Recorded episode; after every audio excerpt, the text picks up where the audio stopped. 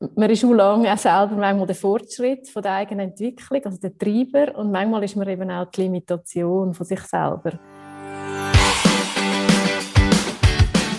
Hallo und herzlich willkommen zum Mach dein Ding Podcast. Erfahre von anderen Menschen, die bereits ihr eigenes Ding gestartet haben, welche Erfahrungen sie auf ihrem Weg gemacht haben und lade dich von ihren Geschichten inspirieren und motivieren, um dein eigenes Ding zu machen. Mein Name ist Nico Vogt und ich wünsche dir viel Spaß bei dieser Folge vom Mach dein Ding Podcast. Die Podcast-Folge wird gesponsert von Swiss Animate Erklärvideos. Stopp! Bist es du leid, dass viele von deinen Webseitenbesucher deine Homepage ohne eine Anfrage wieder verlöhnt, weil sie dein Angebot nicht genau verstanden haben? Mit einem Erklärvideo von Swiss Animate wird dein Angebot so simpel erklärt, dass deine Besucher das Angebot glasklar verstehen. Du willst das auch? Dann gang jetzt auf www.swissanimate.ch und mit dem Code Mach dein Ding bekommst spezielle Konditionen. Herzlich willkommen zum heutigen Interview. Endlich wieder einmal eine Interviewpartnerin, endlich wieder mal eine Frau, freut mich extrem.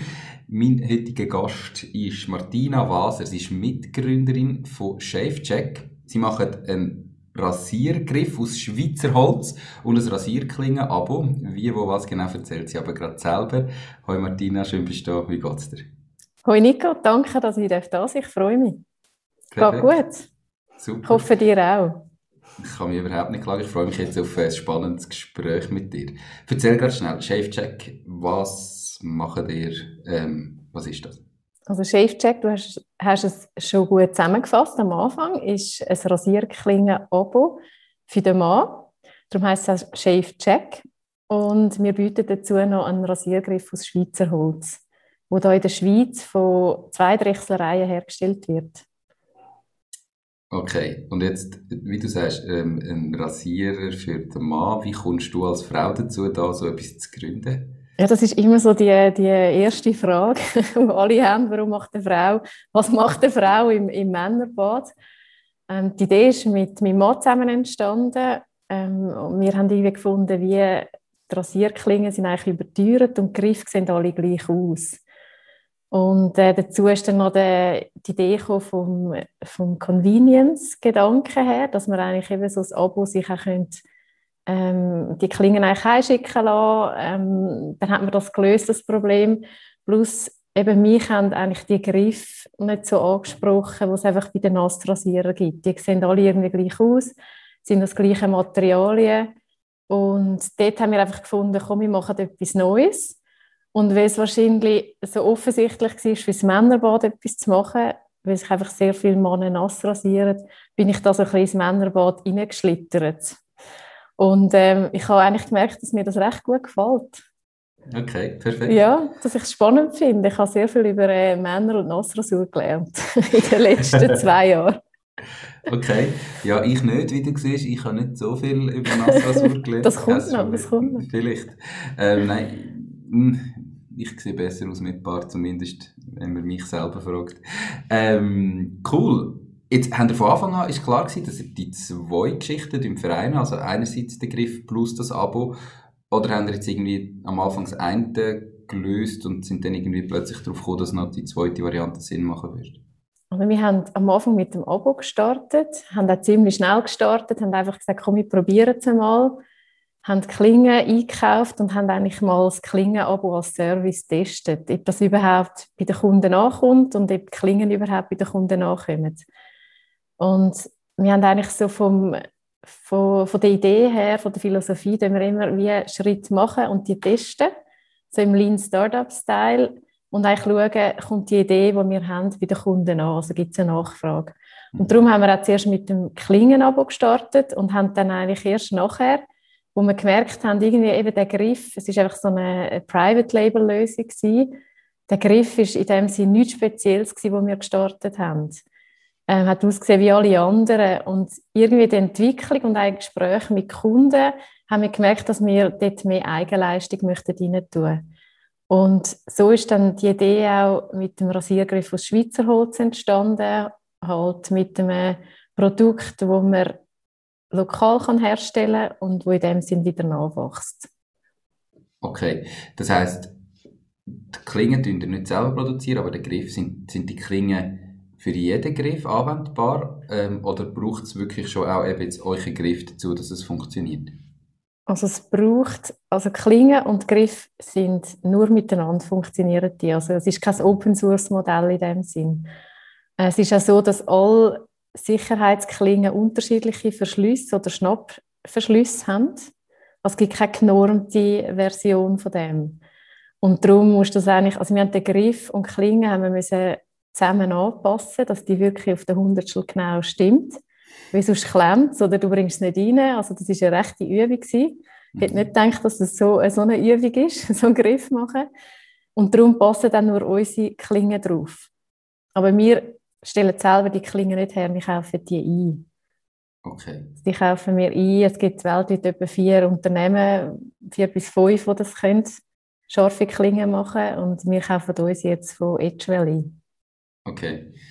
Spannend. Hat man das Gefühl als Konsument, äh, wenn man mal vor so einer Rasierklinge steht, denkt man, es gibt hunderttausende und am Schluss bestellen die alle bei den gleichen Produzenten in dem Fall. Genau, ja, weil Rasierklingen machen ist eigentlich noch gar nicht so einfach, mhm. dass die wirklich scharf, scharf sind. Okay, haben wir herausgefunden. Also wir haben, glaube ich, die ganze Welt durchgetestet, so gefühlt. cool, kann ich mir vorstellen. Ja. Genau. Nimm uns doch mal schnell zurück jetzt eben in die Anfang. Wann genau haben ihr gestartet und, und wie ist das nachher jetzt bis heute? Ähm, wie hat sich das bis heute entwickelt? Also die Geschichte von wirklich, mal, wir machen das bis jetzt. Also gestartet haben wir mit einer Idee, wie so viele. Also wir haben einfach mal die Idee von ShaveCheck, ähm, um das auszuprobieren. Und dann haben wir einfach mal nebenberuflich angefangen.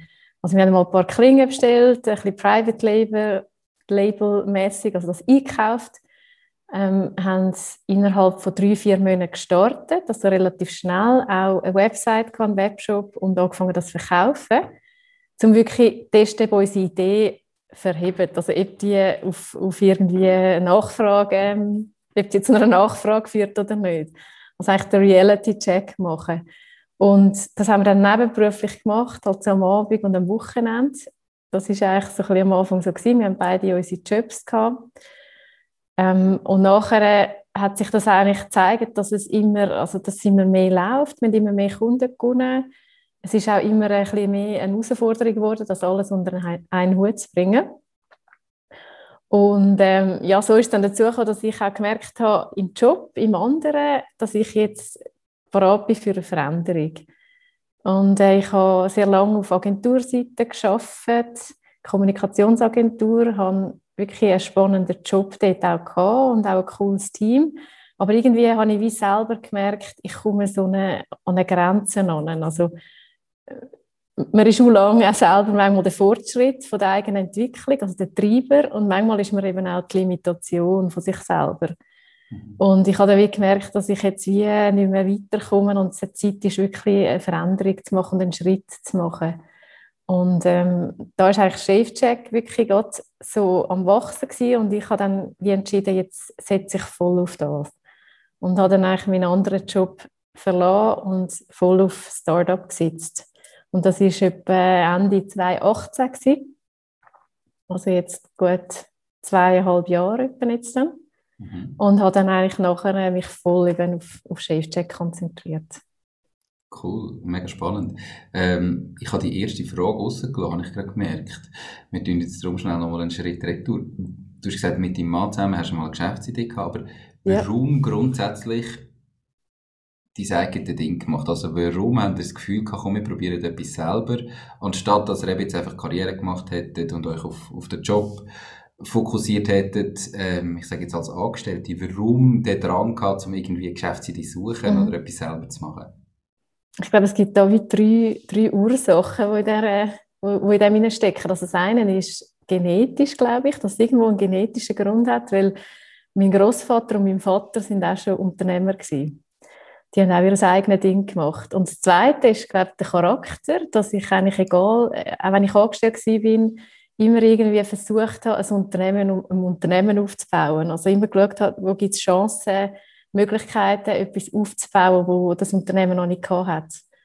Und, ähm, und das Dritte ist, dass eigentlich die Idee da war, wo ich mich wirklich drin verliebt habe. Also gesehen habe, okay, Chefcheck, habe mich in das verliebt, in die Idee.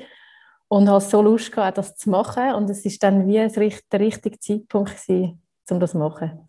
Also die drei Sachen haben dann zu dem geführt, dass ich den, den Schritt gemacht habe, genau. Okay, cool. Und dann habt ihr eben nebenberuflich gestartet, 2018 voll eingestiegen. Ähm, mhm. Jetzt hast du gesagt, eben, ihr habt nebenberuflich gestartet und habt so erste Kunden gewonnen. Jetzt ist es ja häufig am schwierigsten, den ersten Kunden einmal zu gewinnen. Wie habt ihr da gestartet? Also wie habt ihr Werbung gemacht? Wie sind ihr an diese Kunden gekommen? Also der erste Kunde ist, ist auch etwas sehr Cooles. Also wenn das erste Mal jemand kauft in deinem Shop oder wenn der erste Kunde kommt, ich glaube, das ist das unvergessliches Erlebnis, wo das so blind gemacht hat in unserem Shopify Store. Und äh, wir haben eigentlich wirklich eine einfache Website gemacht, ähm, sehr einfach gestartet. Wir haben so eine, eine Pre-Launch-Kampagne gemacht, wo wir einfach mal unsere E-Mail-Adressen alle gesammelt haben, also Freunde, Bekannte, Geschäftskontakte. Wir haben da alle unsere, unsere E-Mail-Adressen zusammen da und haben das einfach mal an, eine, an die Liste rausgeschickt. Und die Idee war so, dass wir dann wie eine, so eine Art ein Weiterempfehlungsprogramm machen kann. Also man kann dann das wie weiterempfehlen und man kann Punkte sammeln und je mehr man es weiterempfiehlt, desto mehr kommt man auch selber rüber. Also der Preis, der, der Endpreis, den wir gewinnen können, ist glaube ich ein Jahr gratis rasieren gewesen, mhm. mit ShaveCheck. Und das hat dann dazu geführt, dass, dass wir wie die Adresse können, das hat, das hat können wachsen innerhalb von so Friends, Families und Kontakt. Und so ist dann wie so eine, eine kleine Gruppe entstanden an Leuten, die uns kennt haben und Kunden geworden sind. Und nachher ist es eigentlich über die Weiterempfehlung sehr viel gelaufen. Also über Weiterempfehlung organisch. Äh, wir haben dann auch Google AdWords gemacht äh, von Anfang an ähm, und auch uns bewerten lassen. Also das haben wir eigentlich schon, also ich glaube, in den ersten zwei Wochen dann gestartet. Okay, also mit wenig Budget, sondern eher mit viel ähm, ja, Zeitaufwand und, und eben das Zusammenführen und ein bestehendes Netzwerk quasi gestartet, anstatt gross Werbung schalten und viel Geld investieren. Habe ich das richtig verstanden? Also wir haben ja gar nicht viel Geld gehabt. Das ist, in dem Sinne hat sich das von allein geklärt. Also ich glaube, es ist wie wenn du startest, einfach mal als Startup, dann hast du wahrscheinlich entweder Geld oder musst neue oder andere Wege suchen. Mhm. Also man kann da nicht einfach dort sitzen und einfach grosse Werbekampagnen machen, das, das geht wie nicht. Und das hat auch seine Vorteile. Und ähm, wir haben darum halt wie verschiedene Wege gesucht. Also einerseits über Weiterempfehlung, andererseits über PR. Also wir haben auch einen, einen, in den Medien Artikel können wie platzieren oder mit einem Journalist, der das interessant gefunden hat und hat dann eigentlich wie eine Geschichte darüber geschrieben. Und dort haben wir dann eigentlich an einem Tag plötzlich hat es angefangen, von unserem Shop sind Bestellungen reingekommen und haben wir gemerkt, ah, da ist etwas geschrieben worden. Also es ist irgendwie so, mhm. der hat es dann publiziert, also wir haben einfach mal eine Geschichte ähm, angezettelt und das ist dann publiziert worden und das hat uns wirklich einen, einen guten Schub auch wieder an Kunden gegeben. Und eben so sind wir eigentlich in den letzten zwei Jahren recht organisch gewachsen, plus natürlich Höhle der Löwen, wo wir mitgemacht haben. Das ist auch so ein bisschen außerhalb von der Komfortzone natürlich gewesen, aber, aber sehr cool, hat uns gut gepusht und dort haben wir auch wieder Kunden können gewinnen, also einen rechten Schub können machen. Ähm, cool, Höhle der Löwen natürlich immer ein mega spannendes Thema. Habt ihr einen Loi abgeholt? Nein, wir haben dort keinen Loi abgeholt. Okay. Aber es hat sich dennoch sehr gelohnt. Also ich empfehle es auch immer anderen Startups. Kannst, dir ein bisschen etwas über Zahlen sagen oder darfst du das auch gar nicht? Also weißt du was, hat euch das gebracht? Wie viele Bestellungen habt ihr nach so einer Ausstrahlung? Also wir haben es also es ist ausgestrahlt worden und am nächsten Tag haben wir etwa 150 Bestellungen gehabt. Und das ist aber dann noch etwa zwei Wochen ist der Pace noch relativ hoch gewesen. Also wir sind fast nicht mehr nachgekommen. Mhm. Und ähm, es ist dann ein Weihnachtsgeschäft noch gelaufen. Also wir sind eigentlich November, Dezember nur noch am Rennen gewesen. Okay. Und äh, das, ja, und es hat uns auch auf anderen Ebenen gepusht. Also einerseits pusht dich so eine außerhalb von der Komfortzone immer am meisten. Also wenn man so etwas macht, oder? Und ich glaube, es ist auch wichtig, dass man das macht, dass du weiterkommst. Und es hat uns auch Investoren gebracht. Also wir haben jetzt Investoren, aufgrund eben auch von der Sendung, wo das, sie haben das gesehen und haben das cool gefunden, haben sich bei uns gemeldet und wir haben jetzt eigentlich die erste Seed-Runde hinter uns. Okay. Sind ihr aktuell nur in der Schweiz oder auch international unterwegs? Aktuell nur in der Schweiz. Und wir sind jetzt aber am Vorbereiten, um auch in der EU zu verkaufen. Also zuerst starten wir in der Dachregion, so klassisch Deutschland, Klar. Österreich, Schweiz, ist naheliegend. Und dann werden wir schauen, wie das funktioniert. Und wenn man mal in der EU ist, dann hat man ja auch die Möglichkeit, nachher in ganz Europa zu verkaufen. Und das sind wir jetzt am Aufgleisen. Okay, ich nehme an, auch darum haben wir ein Investment gebraucht, dass ihr quasi könnt schneller internationalisieren Genau, also das Investment ist sicher, dass wir auch, also einerseits, dass wir den Schritt jetzt machen in die EU, mhm. ähm, weitere Produkte entwickeln, plus eben vor allem auch im Performance-Marketing investieren, weil dort sehen wir, dass es funktioniert. Also dass die Leute Freude haben am Produkt und ähm, wenn sie es sehen, dass wenn wir Visibilität haben, dass es eigentlich sehr gut konvertiert. Und von dem her gesehen ist es wirklich eine riesige Chance, um dort mit Performance Marketing jetzt weiter zu wachsen. Cool. Ja, Performance Marketing ist definitiv äh, unfassbar mächtig, wenn es funktioniert. Mhm. Genau. Ich habe erst gerade kürzlich wieder den Nicolas Henny von Nikin zu Gast gehabt. Mhm. Der ist zum zweiten Mal schon da gewesen, jetzt im Podcast, wo ja jetzt innerhalb von fünf, vier Jahren ähm, haben sie über 1,2 Millionen Produkte verkauft. Also brutales Wachstum. Ja, das ist das super. Also ich finde es mega cool, was sie auch machen. Definitiv. Ähm, jetzt hast du eben gesagt, 2018 bist du Vollzeit eingestiegen. Kannst du sagen, wie es mhm. heute so aussieht? Also haben wir heute auch noch Mitarbeiter oder bist du immer noch allein? Macht, schafft dein Mann voll dafür? Und vielleicht ein bisschen etwas zum Umsatz, dass jetzt Zuhörerinnen und Zuhörer sich noch ein bisschen besser vorstellen von was wir da aktuell reden. Mhm. Also wir sind immer noch in der Startup-Phase, ganz klar. Ich habe ähm, bisher mit Freelancern geschafft. Also wir haben ein Netzwerk von etwa 30 Freelancern, die ganz unterschiedliche Sachen machen. Mhm. Ähm, weil man eben als Startup nachher die Flexibilität hat und Kostenkontrolle ist es eigentlich ein Vorteil, am Anfang so zu starten. Und man kann auch die Leute anfragen, wo man denkt, sind am besten gerade für das Projekt geeignet, wo man eben will anpacken Und das hat uns, das, das finde ich extrem spannend. Und wir werden sicher, sagen wir auch, wenn wir jetzt, jetzt haben wir äh, erste Mitarbeiter, die jetzt kommen, wo wir einmal ja, gewisse, gewisse Anfang starten. Ähm, aber eben, das ist, wir werden wahrscheinlich immer viel größeres Netzwerk haben an Freelancer wie ein fixes Team. Also das Team bin ich jetzt am Aufbauen, das feste Team sozusagen. Ähm, das startet jetzt im Juni und sind wir jetzt auch, werden wir dann auch noch mal etwas ausschreiben. Und ähm, eben sonst finde ich es sehr spannend, auch ein grosses Netzwerk zu behalten an Freelancer. Und zwar äh, auch international. Also immer dort in diesen Märkten, wo man rangeht, wenn ich dort auch mit Freelancern arbeite.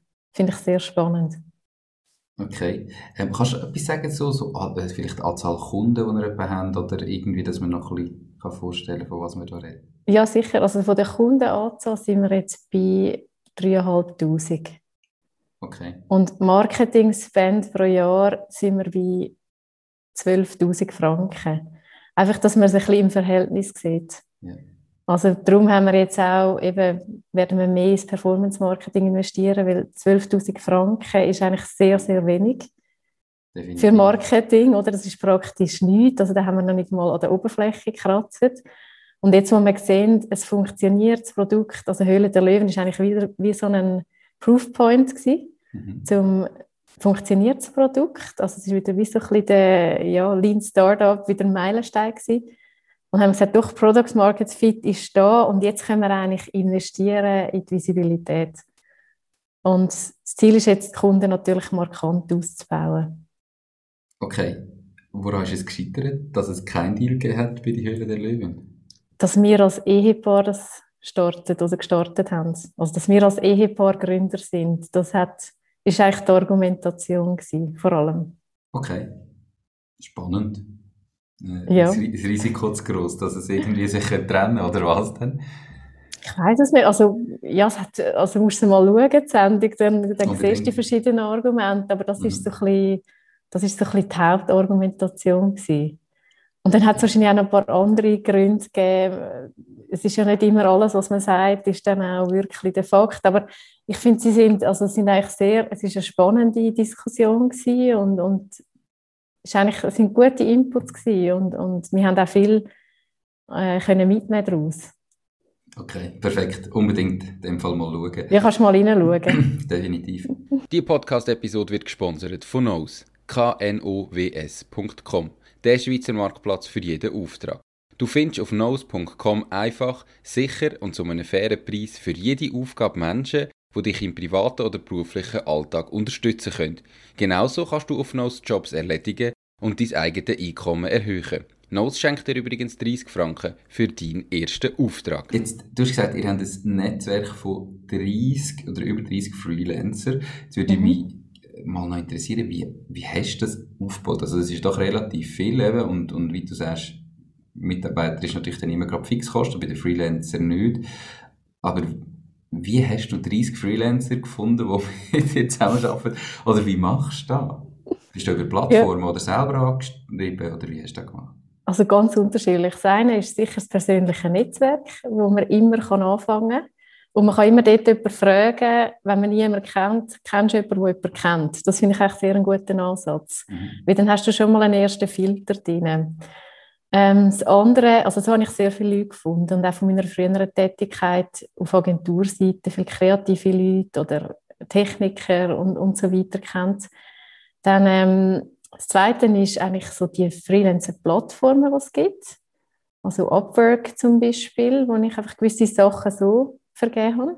Mhm. Ähm, die sind ja weltweit und da kannst du wie alles suchen. Also da gibt es wie kein Limit in dem Sinn. Und dann eben wirklich durch einfach auch Leute kontaktieren. Also sehr oft gehe ich einfach go, äh, Leute kontaktieren und fragen, hast du Lust mit mir das zu machen? Ich habe gesehen, du machst das und das, finde ich mega cool äh, wir sind so und so, hast, wenn wir etwas zusammen machen. Und, und so startet das eigentlich sehr oft. Also auch okay. unser Drechsler, der Thomas Meyer als Beispiel, er ist jetzt mehr auf der Handwerkerseite, habe ich einfach mal geschaut, was gibt es eigentlich für Drechsler in der Schweiz. Und es gibt ja auch nicht mehr so mega viel. Und dann habe ich ihn gefunden und habe gefunden, das ist so cool, er macht das irgendwie seit 45 Jahren, ist so richtig äh, leidenschaftlich mit dabei. Und das ist für mich immer ein sehr wichtiger Punkt. Also ich versuche immer Leute zu finden, die das, was sie machen, extrem gerne machen und voll die Leidenschaft drin haben. Mhm. Ähm, weil das sich einfach wirklich widerspiegelt im Resultat. Und ähm, die, ich habe jetzt wirklich das Glück, wenn ich mit allen Leuten, die ich bis jetzt geschafft habe, ähm, haben wie Freude bekommen am Produkt und haben wie über das ähm, etwas hineingegeben. Also es war wie nicht einfach ein Job erledigen sondern wirklich Begeisterung für etwas. Und das hat sich bis jetzt wie können, haben wir wie können aufbauen, auch mit Freelancern. Und das Ziel ist natürlich auch mit Mitarbeitern oder mit einem Team, das, das zu machen. Also Leute zu finden, die das Gleiche in sich, also die gleiche Freude, Begeisterung für das Produkt haben, für, für die Idee, die Vision, die wir haben. Und ich glaube, so ist eigentlich alles möglich, wenn man die richtigen Leute dabei hat. Ja, definitiv. Also eben, das ist immer extrem wichtig und spannend, dass du sagst, eben, dass, dass man wie die Begeisterung ähm, und das, den Zusammenhalt auch mit den Freelancern angebracht hat, anstatt nicht, also als in einem kleinen Team ist das ja noch viel einfacher, wenn man mhm. sich jeden Tag sieht. Also cool, dass sie es geschafft haben, definitiv. Du hast 2018 den Schritt gewagt von der Teilzeit-Selbstständigkeit, ähm, zum sagen, jetzt mache ich es Vollzeit. Wie hat sich dein Leben seither verändert? Also was ist da besser geworden? Und vielleicht gibt es ja Sachen, die schlechter sind wie vorher. Wir wollen ja ehrlich bleiben. Ja, ja, klar. Ich glaube, besser und schlechter. Das ist immer so, man hat ja immer das Ganze, oder? Wenn du irgendwie ein Unternehmen startest, kommst du immer alles über. Du kannst nicht nur rauspicken, was dir gefällt.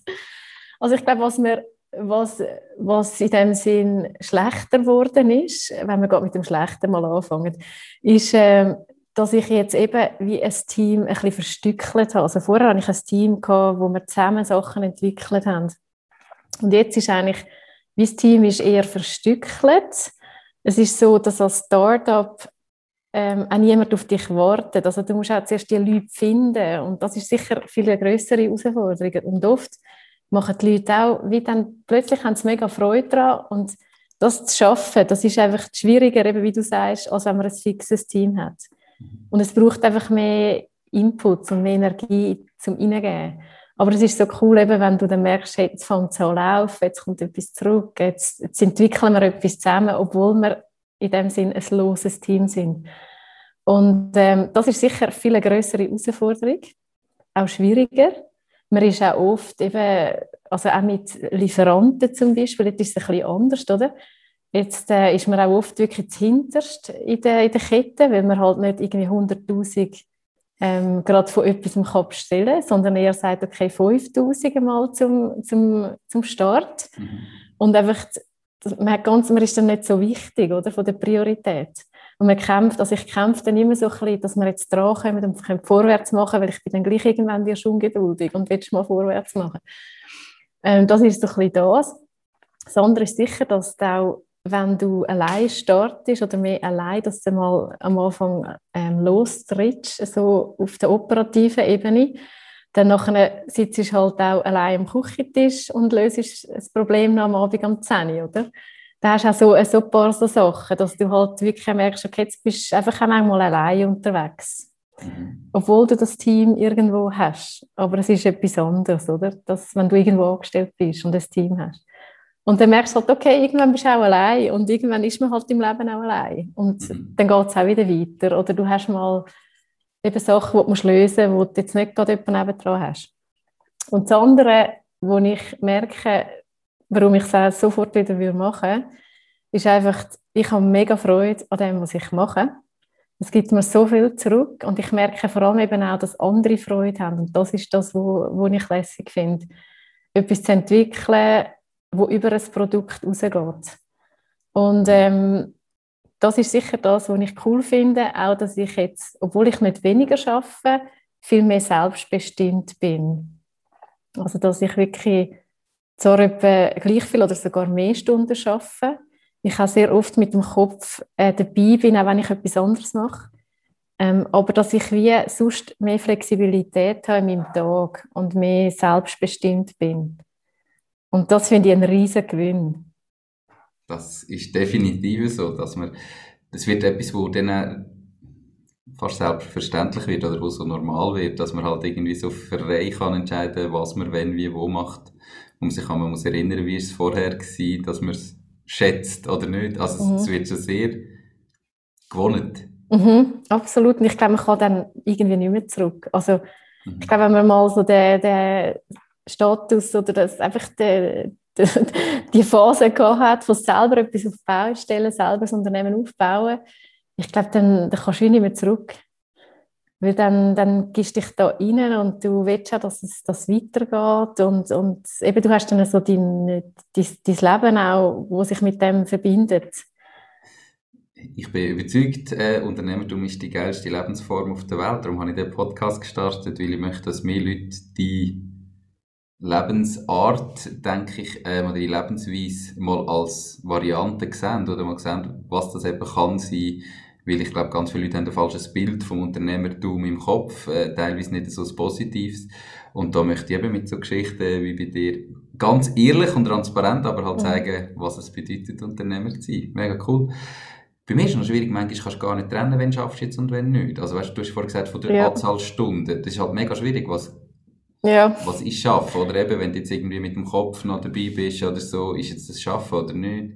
Ja, ich glaube, das verbindet sich total. Das ist also ein bisschen das, das wo alles wie so ein bisschen zusammenkommt und wo es auch extrem schwierig wird. Das dort ist wahrscheinlich auch die Herausforderung, dass man sich auch mal abgrenzen kann oder sagt, jetzt denke ich mal nicht drüber nach. Also ich glaube, wenn man etwas so gern macht eigentlich und auch die Ambition hat, dass es erfolgreich wird, ähm, das zusammen, das ist dann die grösste Herausforderung, um es einfach einmal auf der Seite zu lassen. Und einfach sagen, jetzt, jetzt mache ich mal, jetzt mache ich mal etwas anderes, jetzt denke ich mal etwas anderes, weil ich kann dir ehrlicherweise nicht sagen, wie viele Stunden ich schaffe. Weil eben das vermischt sich ja alles. Und das ist, glaube ich, auch die grosse Herausforderung. Ja, das ist dann auch da, wo natürlich dann die anderen Leute oder eben so Arbeitnehmer oder so nicht verstehen, dass man irgendwie vielleicht auch zu Abend mal noch drüber, drüber redet oder so. Mhm. das Gefühl du bist immer am Arbeiten, wo man so findet, ja, aber ich arbeite halt gerne. Es ist, es ja, genau. nicht wie arbeiten. Man muss sich fast ein bisschen entschuldigen. Nein, wie soll ich sagen, man muss sich erklären, ja. Mhm. definitiv. Ja. Aber ich glaube, das ist ein gutes Zeichen, wenn man das gerne macht. Oder eben ich, wenn ich, ich gehe mehr gerne in die Ferien, ähm, wirklich. Und das gehört absolut dazu. Aber wenn ich so fertig bin mit der Ferien, freue ich mich immer extrem, wieder mhm. zu arbeiten. Mhm. Logisch gibt es immer so ein trauriges Auge, das denkt, ah, Ferien ist halt schon cool, ich würde jetzt gerne noch länger Ferien machen. Aber grundsätzlich freue ich mich mega wieder zu arbeiten und bin voll motiviert. Und da mich andere Leute nach der Ferien den Todesanschiss ja. dass jetzt die Ferien fertig sind und nicht damit gehen. Das und das ist, ist doch eigentlich etwas von, Ja, ich finde, das ist doch eigentlich, und das ist auch ein mega Privileg, wenn man das kann. Also ich sehe es auch als Privileg. Mhm. Ja. Ich, Wenn man also, kann machen was man will. Also, absolut. Ist ja nicht in jedem Land so. Also ich glaube, es ist auch ein Glückssache, wo man auf die Welt kommt. 100 Pro, das definitiv. Ja. Ich glaube aber jetzt gerade eben, ich meine, der Podcast ist auf Mundart, darum sprechen wir mit dem jetzt die Schweiz an. Und wenn es jetzt mal auf die Schweiz bezieht, dann glaube ich, kann fast jeder sein Leben so wie selber in die Hand nehmen und sich etwas erarbeiten ähm, dass er das kann. Aber das geht nicht einfach von heute auf morgen. Und es ist nicht am ersten Tag so, wo du sagst, jetzt mache ich mich selbstständig, jetzt bin ich komplett frei. Sondern man muss sich zuerst etwas erarbeiten. Aber ich glaube, das kann man mit Einsatz und Willen und ähm, Leidenschaft kann das in der Schweiz fast jeder erreichen. Ja, nein, also ich denke, wenn man es jetzt nur auf die Schweiz anschaut, sehe ich das auch so. Mhm. Ich glaube, da hat man unglaublich gute Voraussetzungen. Und, die kann, und wenn man die will nutzen, kann man auf jeden Fall, denke ich auch bin ich froh, bist du gleicher Meinung. Ähm, jetzt ist aber gerade im Unternehmertum, du hast selber gesagt, eigentlich lernst du am meisten in den Momenten, wo du ins kalte Wasser springst. Ähm, mhm. Aber das sind ja manchmal auch Zeug, die dann ganz anders kommt. Hat es so Situationen gegeben, die jetzt ganz anders waren, wie du es dir vorgestellt hast, wie du gedacht hast, dass es wird sein? Ich glaube, ich bin ein Mensch, der sich nicht so viel vorstellt oder wo nicht so irgendwo angeht und schon sich hunderttausend Gedanken macht, wie alles wird sein und so. Das ist einfach nicht mein Typ. Ich bin eher jemand, der einfach mal macht und dann sehe ich, wie das kommt. Und darum habe ich auch nicht so eine konkrete Vorstellung gehabt, was jetzt alles mich erwartet und bin auch nicht mega enttäuscht gewesen. Also äh, ich weiß auch nicht, also es ist wie, man startet einmal, weiß noch nicht, wo es hinführt. Also keine Ahnung. Mhm. Ähm, durch das, dass wir so den Lean Startup Ansatz haben, bin ich auch sehr schnell mit der Realität konfrontiert worden. Also ich glaube, das ist das einzige, aus meiner Sicht ist das für mich der einzige mögliche Weg. Also nicht, dass ich in einem, in einem Elfenbeinturm ein Jahr lang einen Businessplan schreibe und, und alles mir überlege, was da alles passieren könnte, sondern ich glaube, man muss einfach sehr schnell starten und darum hat man, also gibt es gar nicht so den Traum, der platzt bei mir jetzt. Also mhm. es ist einfach die Realität und du schaust, was die Kunden sagen, ob es ihnen gefällt oder nicht, was kannst du verbessern. Und irgendwie so hat das so ein bisschen eine natürliche Evolution drin. Okay. Und darum habe ich jetzt nicht so die große Überraschung jetzt erlebt, wenn du mir jetzt die Frage stellst und ich mir das überlege. Ich glaube, es ist mehr einfach im Kleinen, weißt du, wo du mal etwas startest, nachher denkst, das ist das funktioniert sicher mit dieser Zusammenarbeit. Also wir haben auch schon eben zum Beispiel mit einem Fulfillment-Partner gestartet. Dann hast du das voll in die Hose.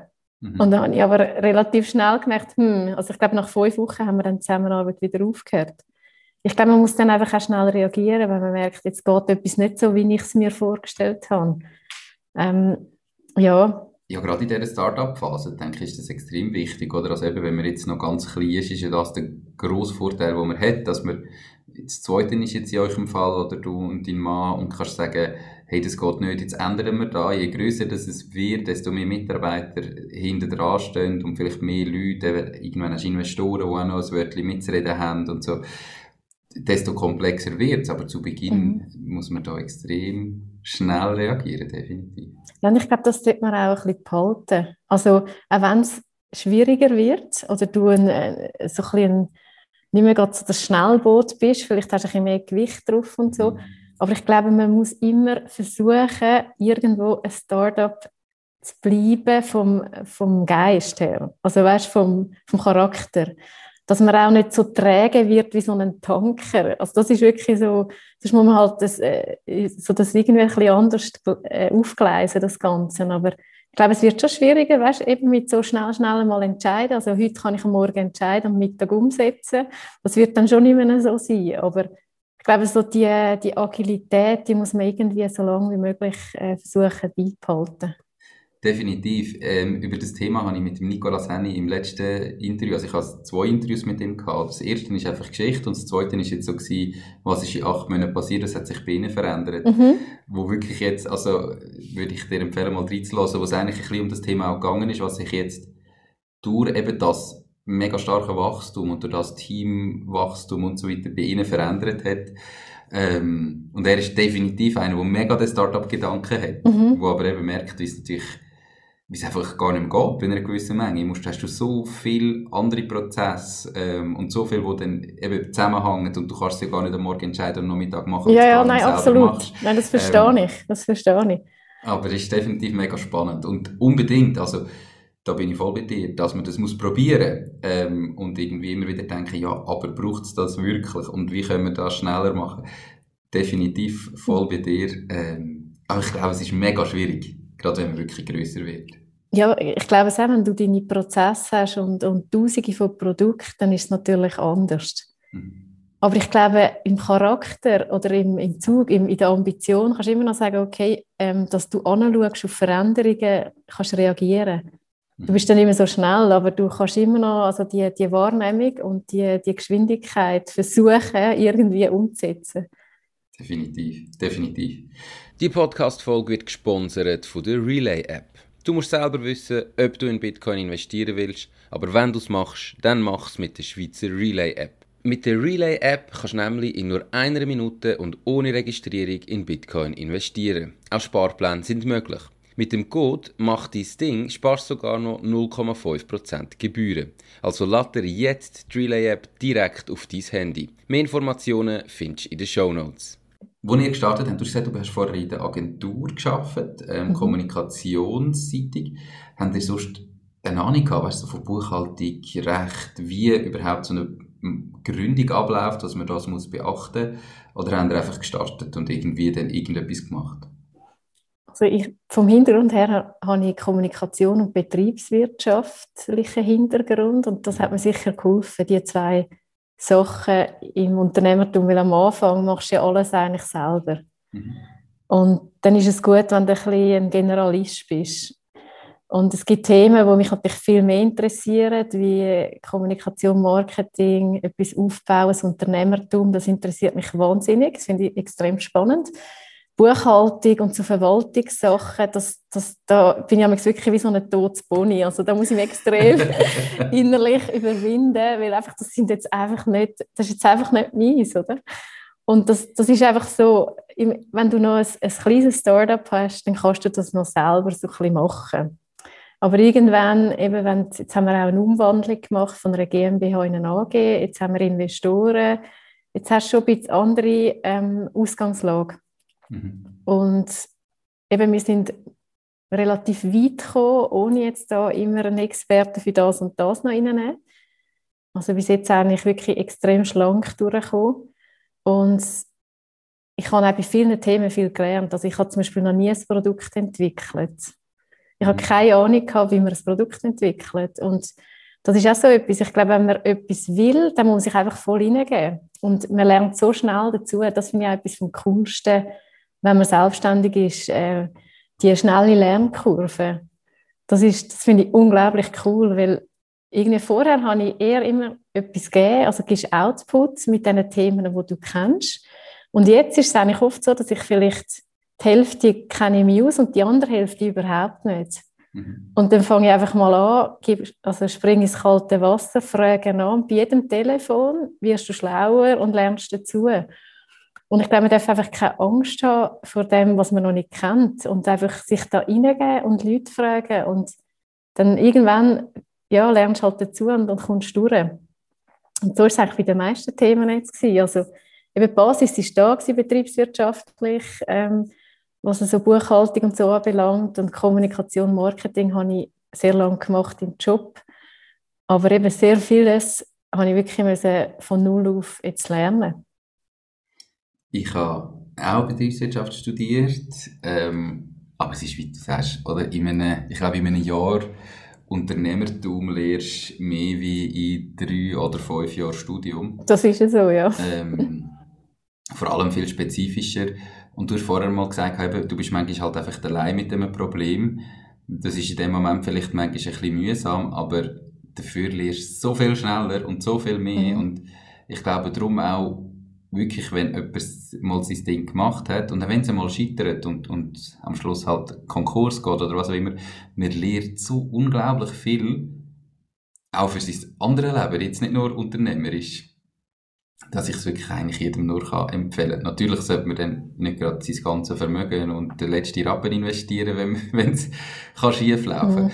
Aber ähm, mit so Ideen eben, ihr habt, hast auch gesagt, ihr habt ja nicht mit unfassbar viel Geld gestartet. Logisch, es kostet immer ein bisschen etwas, das muss man bereit sein zu investieren, sonst sollte man kein Unternehmen starten. Ähm, aber das, was man da damit lernt, und das finde ich, ist einfach genial. Ja, ja ich glaube auch, so das, das habe ich vorher noch vergessen zu sagen, wo du gefragt hast, was ist anders geworden. Und definitiv das ist wirklich ein Punkt, dass man so viel dazulernt und auch wirklich interessante Menschen trifft. Und eigentlich ist alles möglich, oder die ganze Welt kannst du ja kontaktieren, wenn du so, wenn so siehst. Und ich finde es eigentlich extrem spannend, dass man so wie etwas auch ähm, selber kann aufbauen kann und eben auch die kontaktieren, die Menschen, wo, wo man möchte. Und man kann ja nur ein Nein bekommen, aber etwas anderes ja nicht. Und mhm. ich einfach, nebst dem Dazulernen, finde ich, nimmt man auch sehr viel mit von anderen Menschen, also im Austausch mit anderen interessanten Menschen. Und das finde ich etwas extrem Cooles. Definitiv. Ist ähm, auch ein Grund, warum ich den Podcast gestartet habe. Jetzt muss ich nämlich immer, darf ich natürlich äh, alle Wochen mit irgendjemand, mit irgendeinem sehr spannenden Unternehmer oder spannenden Unternehmerin ähm, eine Stunde lang Zeit verbringen und von ihnen lernen. Also hat auch einen leicht egoistischen Gedanken dabei gehabt, natürlich. das ist okay. ähm, was sind jetzt in dieser Zeit, seit ihr Shave-Check machen, die schlimmsten Momente gewesen? Eben, wir wollen ehrlich bleiben. Unternehmertum ist zwar die geilste Lebensform, aber es ist nicht immer alles nur super. Was ist der genau. schlimmste Moment gewesen? Also ich glaube, der schlimmste Moment bislang, also eben, es hat unter der Woche hat es viele Sachen, wo, so auch Kleinigkeiten, die schief gehen. Also, und ich mache, glaube ich, sehr regelmäßig Fehler und es geht etwas schief. Aber ich glaube, dort, wo am meisten schief gegangen ist, das ist eigentlich am schwierigsten gewesen. Also das war letztes Jahr gewesen, wo wir angefangen haben, ähm, Rasiergriff mehr in Serien produzieren und nicht mehr so kleine Auflagen. Dann, dort hat es das Problem gegeben, dass das Loch nicht gerade reingeboren war oder nicht gerade abgeschnitten und dann können so kleine Sachen können dann eben das ganze Produkt äh, nicht funktionieren. Mhm. Und einerseits ist das in die Hose, also grosse Lieferung, Rasiergriff in die Hose, ähm, bei unserer Rasiercreme ist noch etwas in die Hose in der Produktion. Unser Fulfillment-Partner, das hat nicht funktioniert. Und das ist eigentlich alles Wichtige ist eigentlich zusammengekommen. Also alles Wichtige, was jetzt funktionieren, ist eigentlich in die Hose. Und das ist kurz vor dem gewesen. Also wir haben dann etwa noch zwei Monate Zeit gehabt, um alles wieder in den Griff zu weil das ist so auf die Ausstrahlung gewesen, eben Höhle der Löwen. Mhm. Haben wir parat sein mit unseren Produkten weil sie gesagt haben, okay, ähm, eben, es können mal 1000 äh, Bestellungen geben und die müssen parat sein und so. Und ähm, wir haben dann wirklich eigentlich Tag und Nacht geschafft, um das irgendwie wieder aufzuholen. Also es war wirklich ein schlimmer Moment, gewesen, wo alles in die Hosen ist. Also es ist eben Rasiergriff in die Hose, von Filmenpartner in die Hose und am Schluss habe ich gedacht, okay, das mit der Shaving Cream wird klappen, weil das ist ja, das haben wir ja schon viel gemacht und dann ist das auch noch in die Hose. Also das ist wirklich so der Moment gewesen, wo du dann so dort stehst und denkst, das kann jetzt aber nicht sein. Also, und dann hilft einfach, also dann regst du dich natürlich auf und sitzt einfach mal ab und findest, okay, ähm, warum mache ich das jetzt genau? Das ist wirklich so ein Moment, wo du dann fragst, oh, warum mache ich das jetzt genau alles? Mhm. Aber nachher hilft es eigentlich auch nicht irgendwie da lang, also ich bin auch nicht der Typ, der dann lang da irgendwie äh, Mitleid hat mit mir selber und der Situation, sondern ich sage dann, okay, was machen wir jetzt, oder? Und dann musst du einfach sehr schnell wieder aus dem rauskommen. Aus dem, eigentlich geht es sich um Selbstmitleid in so Situationen, oder? Du bist so ein Arme, hast jetzt gerade so, ja. so Pech, oder? Aber dann musst du eigentlich wirklich sehr schnell wieder aus dem rauskommen und sagen, okay, was machst du jetzt? Und in dieser Situation hat es einfach nur, also hat's nur geholfen, einfach arbeiten sehr viel. Ich habe auch Freunde, Familie ähm, angehauen, können mir helfen. Wir haben so viel müssen auch selber noch machen mhm. in der Produktion, dass ich das einfach auch alleine geschafft hätte. Und dann hat natürlich, also mein Mann natürlich, Familie, Freunde, haben alle extrem abgepackt. Und dann haben wir wirklich gerade kurz, also kurz vor Höhle der Löwen-Ausstrahlung sind wir eigentlich mit allem fertig gewesen. Also wirklich fast auf den Tag. Mhm. Und es ist wirklich, also es ist so knapp alles dann mit, äh, mit allem, was wir noch gemacht haben, Website-Update, äh, der Kraftpapiersack, das Geschenkset haben wir noch gemacht. Also ist wirklich alles dann, alles zusammengekommen und kurz vorher fertig geworden. Und das, ja, da sind wir schon recht auch kaputt gewesen nachher natürlich, weil wir so viel geschafft okay. haben. Ist denn das für fast der beste Moment gewesen, wo du dann gemerkt hast, du hast jetzt alles fertig gebracht? Oder was wäre der beste Moment gewesen auf der anderen Seite? Also ich glaube, es hat ein paar von denen auch gegeben. Ähm, der erste beste Moment war, wo wir live Prototypen produziert haben vom Rasiergriff. An einer Messe haben wir live die ersten Prototypen gemacht, die wir eben dann auch gerade verkauft haben. Und dann haben wir 40 Prototypen gemacht. Die Leute konnten das Holz aussuchen und können entscheiden, was sie wollen. Und dann haben sie Thomas Meyer und Rechsler zuschauen, wie der Rasiergriff gemacht wird. Und wir haben an einem Tag alle Prototypen verkauft. Und die Leute haben einfach so Freude gehabt, dass wir dort entschieden haben, jetzt gehen wir in die Produktion. Mhm. Und das war eigentlich das erste Highlight, gewesen, wo wir gemerkt haben, ah cool, es kommt an, wie der Kunde. Also nicht nur wir haben Freude, sondern es hat auch jemand anderes Freude. Und das zweite Highlight war sicher auch, gewesen, wo wir es geschafft haben, auf Höhle der Löwen alles fertig zu parat haben, neue Fulfillment-Partner, alle Produkte ready. Das war ein rechter Hosenlupf. Gewesen. Und nachher eben, wo die Ausstrahlung kam, ist, wo es einfach wirklich so fast im Sekundentakt sind nachher Bestellungen reingekommen. Und das ist schon sehr, sehr lässig gewesen. Also es war schon recht cool. Gewesen. Wenn du einfach so rennst wie ein Marathon, du, du schaffst es knapp ins Ziel und du weißt noch nicht, ob es funktioniert oder ob es irgendjemand kauft und dann merkst du mal, es kommt, es läuft, es kommt gut. Das ist schon sehr lässig. Cool. Wie lange geht es da von ähm, Aufnahme von «Die Höhle der Löwen» bis zu der Ausstrahlung? Also das wird, glaube ich, ein halbes Jahr vorher produziert. Circa ist aber schon noch krass. Also es ist eine mega lange äh, Vorlaufzeit, wo ihr, wie wisst, eben, jetzt wird es dann ausgestrahlt, wo dann auch noch ein bisschen mhm. vorbereitet oder so. Ja, man hat schon, glaube also eben die ersten sind, das ist glaube Ende bei uns, jetzt Ende Februar, März ist es produziert worden und die Ausstrahlungen fangen im Herbst an. Okay. Also ich glaube Ende Sommer, Herbst. Krass. Es ja. ist eine rechte Produktion und es ist mhm. auch sehr viel Material, das die verarbeiten müssen. Natürlich. Und ja, die Vorlaufzeiten sind recht, recht gut, zum Glück. Ja. Wie lange stehst du effektiv vor den ähm, Investoren? Also in der Sendung sieht man ja manchmal irgendwie je nach Produkt so zwischen 5 und 15 Minuten für Produktvorstellung mit Fragen und hin und her. Wie lange ist das in live wirklich? Also etwa eine Stunde oder so. Mhm.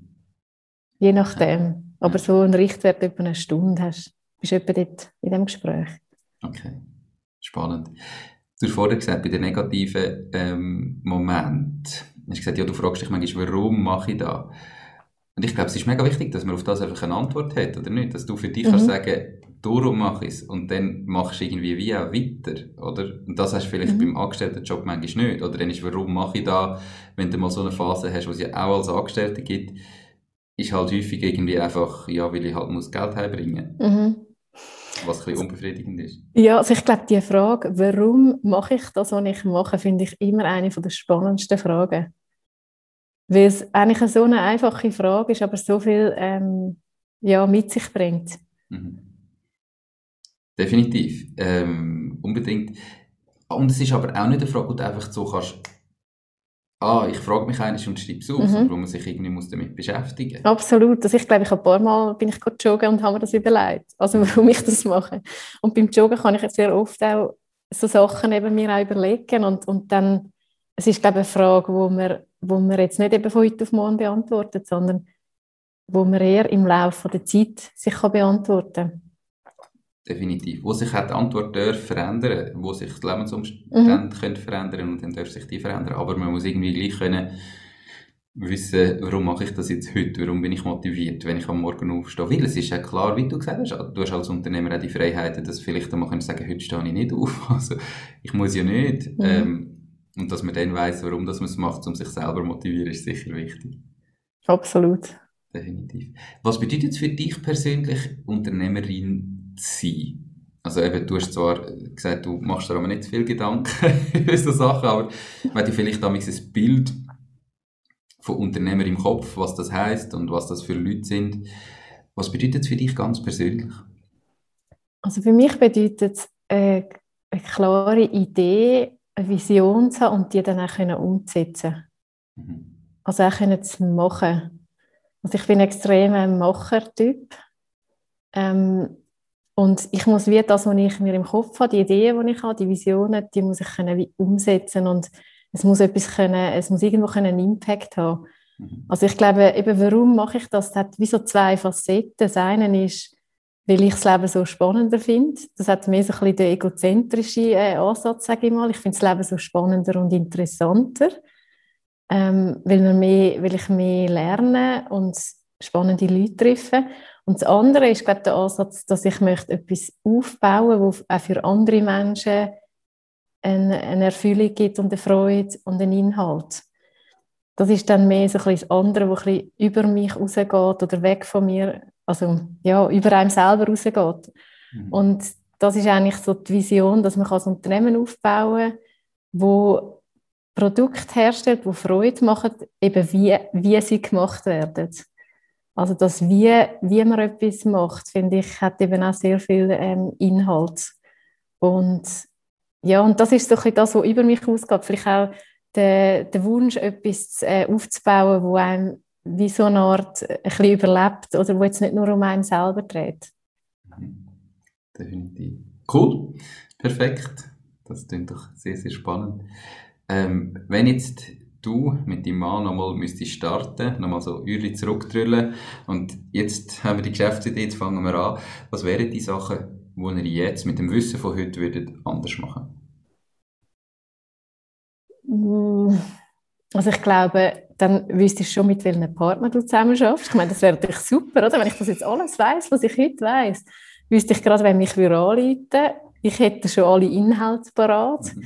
ich hätte schon alle Produkte parat. Also es wäre einfach so eine Liste, wo ich dann könnte äh, runtergehen, oder? Die Frage ist, ob es, ob es spannender gewesen wäre. Also ich wäre dann wahrscheinlich etwa doppelt so schnell oder ja, sogar noch schneller gewesen. Weil gewisse Sachen ist auch so ein bisschen Try and Error. Das ist eben gerade der Lean, Lean Startup Ansatz. Mhm. Und wenn du alle schon Errors kennst, dann kannst du die einfach gerade streichen und gehst gerade das Ziel. Logisch. Genau. Gibt es aber irgendwie vielleicht so grosse, grosse Fehler oder wirklich grosse Sachen, wo du jetzt sagst, uh, da haben wir wirklich, da wollte ich jetzt der Zuhörerin ähm, und der Zuhörer einfach mit auf den Weg geben, dass sie den Fehler nicht selber machen. Hat es da etwas gegeben oder sind alles eben eher Kleinigkeiten gewesen, wo du halt jetzt Geschwindigkeit wirst gewinnen? Also eben, so der grosse Fehler hat es bei uns jetzt nicht gegeben. Es sind wirklich die kleinen Fehler gewesen. und ich glaube, das Wichtigste, was ich gelernt habe, ist, sehr schnell sehr äh, den Realitätscheck machen. Also sehr schnell die Idee wirklich testen, ähm, Realitätscheck. Mhm. Verheben die Idee. Also ich glaube, ein bisschen die Schwierigkeit oder auch das Problem oft ist, dass man so eine Idee hat. Man ist extrem verliebt in die Idee. Man malt sich aus im Kopf oder geht auch recherchieren, Zahlen, Zahlen zusammenbauen, Businessplan. Ähm, man ist sehr lange so ein bisschen am, am etwas entwickeln. Und man hat das Gefühl, es muss perfekt sein, wenn ich es lanciere, wenn man so als Schweizer oft den Perfektionsanspruch hat. Und ich glaube, wie dann muss man sich wie überwinden und sagen, hey, jetzt teste ich mal die minimalen Features, die mein Produkt oder meine Dienstleistung hat. So ein bisschen Mut zur Lücke. Also jetzt tue ich das einfach mal testen. Und dann lernt man ab den kleinen Sachen sehr schnell dazu. Und ich glaube, ein grosser Fehler wäre es das wirklich nicht zu machen und einfach mal alles aufbauen und dann merken, hey, es will gar niemand. Und von dem her gesehen, das ist sicher etwas, was ich vielen sage, einfach mal wirklich sehr schnell versuchen, einen Prototyp zu machen und dort zu testen. Absolut, dass dann, wenn du fertig und bist, dass du weißt, ähm, es, es gibt Kunden, die das brauchen, oder es gibt Menschen, die das wollen. Genau, und eben, wir haben, weißt also von den Fehlern, ich mache wahrscheinlich jede Woche Fehler. Ich vergesse sie auch sehr schnell wieder, weil du es dann korrigieren und dann ist es wie abgehakt. Mhm. Aber ich glaube, ein Fehler wäre es in sehr grossen Mengen zu produzieren, schon am Anfang. Du lernst immer sehr viel dazu, bei jedem, jedem Schritt. Und wenn du zum Beispiel ein Produkt produzierst, würde ich immer sagen, du zuerst in ganz kleinen Mengen produzieren und lerne mega viel dazu und mach nachher so wie eine, äh, weißt, also tauch nachher mega ins Detail rein. Also zuerst Oberfläche, checken, ob es funktioniert, nachher voll ins Detail hineingehen. Also wie kannst du jetzt den Rasiergriff perfektionieren? Mhm. Und zwar jedes Detail. Also jetzt haben wir irgendwie eine siebenseitige Dokumentation nur, einem Rasiergriff. Mhm. Ähm, Im Detail beschreiben, was muss wie wo gemacht werden mit Fotos und Vermessungen, dass das eben kann skaliert werden und in der Qualität gleichbleibend produziert werden. Und ich glaube, das ist so ein bisschen, weißt, wenn, wenn wir jetzt ganz viel produziert hätten, schon von Anfang an, und alles wäre in die Hose, dann hättest du einfach riesige Kosten. Und genau den gleichen Lerneffekt, den du beim Kleinen hast. Ja, und ja. Das, das ist so wie bei den Produkten und bei den, bei den Menschen, ähm, sehe ich es eigentlich genau gleich. Ich glaube, du musst einfach mal im Kleinen anfangen zusammenzuarbeiten oder du musst mal anfangen, etwas machen. Und dann kannst du, musst einfach ehrlich sein mit den, also ich finde einfach Ehrlichkeit ist extrem wichtig. Mhm. Du musst herausfinden, passen wir zusammen? Also fittet es, oder? In dem ja. Sinne, es ist, immer, es ist immer gegenseitig. Und wenn du irgendwo mal merkst, hey, es fittet einfach nicht, dann musst du einfach ehrlich sein und sagen, hey, wir hören, glaube ich, gescheiter wieder auf. Und ich glaube, so ist wie das, das Lean Startup-Prinzip, das ich super finde von Erik Ries, kannst du eigentlich in all deinen Lebenslagen einsetzen. Nur nicht jetzt bei Kindern, wenn du jetzt selber Kind hast, was ja bei dir der Fall genau. ist, dort, genau. dort, also dort hast du es, oder? Das ist auch gut so, das ist auch gut so. Aber beim Unternehmen kannst du das eigentlich wirklich auf allen Ebenen einsetzen. Cool. Also so, ähm, um den Schritt wieder retour machen, bist du auch die 30 Freelancer gekommen, weil du einfach mal klein angefangen hast mit kleinen Projekten zusammenarbeiten und wenn das gut funktioniert hat, dann baut man halt eine Zusammenarbeit auf, wo dann ein bisschen grössere Sachen dabei können passieren. Mhm. Cool. Ja, du merkst auch, wo welche Stärken bei wem liegen. Mhm. Und das ist auch extrem wichtig. Perfekt. Wir sind schon gleich, gleich am Ende vom Interview, Martina. Mhm. Jetzt kommen noch die Fragen, die du jetzt vorbereiten ähm, Hast du ein Lieblingszitat und falls ja, warum genau das? Also ich habe es ein bisschen wie mit dem mit der Witz, ich vergesse auch immer wieder Zitate. Also ich vergesse alle Witze und ich vergesse alle Zitate. Ähm, aber eins habe ich mir letzte, habe ich letzte gehört und das ist mir geblieben und das ist ähm, nur ein toter Fisch schwimmt mit dem Strom. Und das finde ich ein Zitat, wo, wo mich irgendwie angesprochen hat, weil ich finde, dass jeder muss irgendwo seinen eigenen Weg finden. Mhm. Und wie das viel stärker ist, als einfach nur irgendwie, weil es jetzt der Strom äh, sagt, beziehungsweise äh, ja, vielleicht die sozialen Normen oder, oder einfach, was man halt gerade so macht, passt. Mhm. Und ich glaube, wenn man eben den Mut hat, den eigenen Weg zu finden, ist das eigentlich fürs Leben viel erfüllender. Definitiv. Da bin ich absolut überzeugt. Ich glaube, so oder so lebt jeder in seiner eigenen Blase. Und, und jeder hat seine eigenen Worte. Und das muss man einfach auch mal erkennen. Ähm, und dann kann man sein eigenes mhm. Ding machen. Cooler Spruch, sehr hart, aber cool, ja. genau. Perfekt. Ähm, unsere Zuhörerinnen und Zuhörer sind Menschen, die sich überlegen, ihr eigenes Ding zu machen oder bereits gestartet haben und unternehmerisch tätig sind. Was wären jetzt so die drei ganz konkreten Tipps, die du denen mit deiner Erfahrung würdest mit auf den Weg geben? Also das Erste wäre wirklich sehr schnell eine Idee in der Realität testen. Mhm. Also ich würde wirklich empfehlen, da Lean Startup von Erik Ries, sich das mal zu lesen und überlegen, was bedeutet das für mein Unternehmen. Und es geht eigentlich für jedes Unternehmen. Es kommt von der Softwareindustrie, aber es geht eigentlich für jedes. Und dass man sehr schnell wirklich einen Prototyp macht ähm, und den testet. Mhm. Es kann eine Plattform sein, eine digitale, oder ein Produkt oder eine andere Form. Also Dropbox hat anders gestartet, glaube mit Videos und Erklärvideos und Subscription, wo man hat sich einschreiben Also man kann das ganz unterschiedlich machen. Das ist so das Erste. Und das Zweite ist wirklich, sich mit anderen Leuten austauschen. Also keine Berührungsängste haben, auf Leute zugehen. Extrem viele Leute sind sehr offen, auch sich auszutauschen. Und ähm, so kann man eigentlich wirklich, ja, kommt man einfach viel weiter, als wenn man versucht, alles selber zu lösen. Ich glaube, das ist auch so etwas, was ich irgendwann gelernt habe im Leben, dass ich nicht alles muss selber lösen muss, sondern dass ich auch Hilfe, um Hilfe fragen, Leute kontaktieren dass das eigentlich der beste Weg ist, zum Weiterkommen. Mhm. Und gute Impuls gibt. Und das Dritte ist, glaube ich, Fokus. Also immer wieder hat man auch, ähm, wird man auch abgelenkt oder kann sich ablenken lassen. Und ich glaube, man muss immer wieder sagen, okay, auf was fokussiere ich mich jetzt? Weil wenn du irgendwo anfängst, plötzlich wachsen die Ideen und es gibt ganz viel und rechts und links und ich glaube, man muss dann auch wieder ja, kill your darlings and save the queen. Also du musst einfach auch wieder immer wieder sagen, okay, auf was fokussiere ich mich jetzt? Und dann auch mal Ideen sterben lassen oder Sachen Nein sagen definitiv immer fragen, was ist jetzt wirklich wichtig, weil der Tag hat ja gleich nur 24 Stunden. Mhm, genau. Cool, drei super Tipps ähm, und die bringen uns natürlich auch gerade schon zu der nächsten Frage, nämlich die Bücher, die du wirst empfehlen. Du hast ja Lean Startup von Eric Ries schon genannt. Mhm. Gibt es weitere Bücher, die jetzt dich weitergebracht haben, die du würdest empfehlen, dass man die mal lesen ja, ich mich eigentlich sehr gerne inspirieren lassen von anderen Menschen und eben so einen, den ich auch spannend finde, ist der Podcast How I Built This. Mhm. Finde ich auch spannend, wo Unternehmer porträtiert. Und der erzählen, Podcast nach Mach dein Ding natürlich. Nach, genau, aber grad, also gerade Nummer zwei würde ich sagen. Und dann ähm, Start with Why von Simon Sinek, finde ich auch ein sehr gutes Buch. Eben, warum macht man etwas? Das ist mhm. eine der wichtigsten Fragen, finde ich. Ähm, gerade kürzlich habe ich Principles gelesen von Ray Dalio.